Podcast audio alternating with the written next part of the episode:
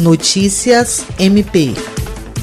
O Ministério Público do Estado do Acre conseguiu, por unanimidade, junto à Câmara Criminal do Tribunal de Justiça do Estado do Acre, provimenta ao recurso da apelação interposto pelo promotor de justiça Teutônio Rodrigues Soares Júnior, visando a reforma de sentença proferida pela segunda vara Tribunal do Júri e Auditoria Militar da comarca de Rio Branco, que absolveu sumariamente o policial federal Victor Manuel Fernandes Campelo do crime de tentativa de homicídio contra a vítima Neucione Patrício de Araújo. O MPAC ofereceu denúncia contra Victor Campelo e pediu que ele fosse submetido a julgamento perante o Tribunal do Júri pelos dois crimes. Entretanto, o juízo da segunda vara do Tribunal do Júri pronunciou o réu apenas em relação ao homicídio consumado contra Rafael Frota, absolvendo-o sumariamente do homicídio tentado contra Nelcione Araújo, por entender que o réu teria agido em legítima defesa. Diante disso, o MPAC interpôs recurso pedindo a reforma da sentença,